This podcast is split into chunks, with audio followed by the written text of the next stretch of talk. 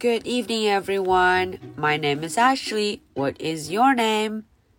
Today is Monday, November the 30th. Are you ready for tonight's story? Let's do it. Henry and Mudge and the Funny Lunch. 小朋友们晚上好，我是 Ashley，又到了我们周一绘本故事的时间啦。在今天的故事中啊，我们继续来看 Henry 和爸爸要给妈妈在母亲节准备什么样的礼物呢？OK，我们一起开始吧。Shopping. Henry and Mudge went grocery shopping with Henry's father. The grocery store owner was a cousin of Henry's father, so he always let Mudge in. Mudge loved grocery shopping. He got crackers as soon as he came through the door.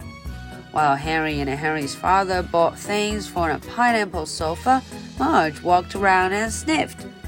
He sniffed and sniffed and sniffed. He sniffed the fruity puffs. He sniffed the cocoa chews. He even sniffed the fishy flakes. No one minded because everyone in the store loved Mudge.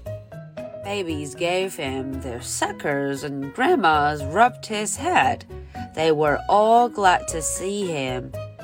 Soon the shopping was done. Henry and Mudge and Henry's father headed home. Henry and his dad laughed about the pineapple sofa they were going to make. Henry's dad said that maybe it should be a sleep sofa. He said that maybe it should pull out into a watermelon bed. Henry giggled and giggled. He loved making funny food. Okay, so that was the English version. Now let's look into the story and see what happened. Shopping. Henry and Mudge went grocery shopping with Henry's father. 哦，今天啊，Henry 跟 Mudge went shopping. The grocery store owner was a cousin of Henry's father, so he always let Mudge in. Ah, 啊，这个店里的这个主人啊是 Henry 爸爸的堂兄弟，所以呢，他就让这个 Mudge 让 Mudge 进去了。要知道，一般狗狗是不可以进去的呢。Mudge loved grocery shopping，Mudge 最喜欢来购物了。he got crackers as soon as he came through the door. 瞧瞧，他一进门呢，就得到了一块饼干，a cracker or crackers，还不止一块呢。While Henry and Henry's father bought things for a pineapple sofa, Mudge walked around and sniffed. 瞧瞧，当他们在买东西的时候啊，Mudge 可忙得很呢。他到处走来走去，闻来闻去，sniff sniff sniff。他都闻到什么了呢？He sniffed the fruity puffs. He sniffed the cocoa chews. He even sniffed the fishy flakes. 一大堆好吃的。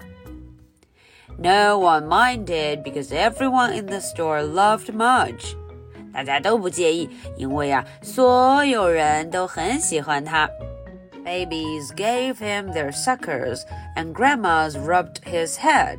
嗯，看看小宝宝们啊，都把自己的奶嘴 sucker 把奶嘴给他，而且呀，奶奶们都摸摸他的脑袋 rub his head. They were all glad to see him. 大家都很开心能见到他。Soon the shopping was done.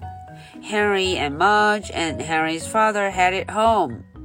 好了，购物完成，大家就回家啦。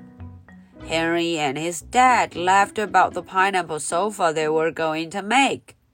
Henry 和爸爸一直笑着，因为他们想到这个 pineapple sofa，他们就觉得很开心。Henry's dad said that maybe it should be a sleep sofa. 嗯，有可能啊，这个爸爸想要把这个 sofa 沙发变成一个可以睡觉的沙发。应该要做大一点吧。He said that maybe it should pull out into a watermelon bed. 哦，他说了，要是在里头能拉出一个 watermelon bed，能够从这里呀、拉出一个很大的西瓜做的床，那就更棒了。Henry giggled and giggled. He loved making funny food. Henry 很开心，他真的很喜欢做这些好玩的食物 funny food. Okay, so this is the story for tonight. Now, are you ready for my two questions? Question number one Can Mudge get into that grocery store and why? 这个问题是问的 Henry 他带的狗狗 Mudge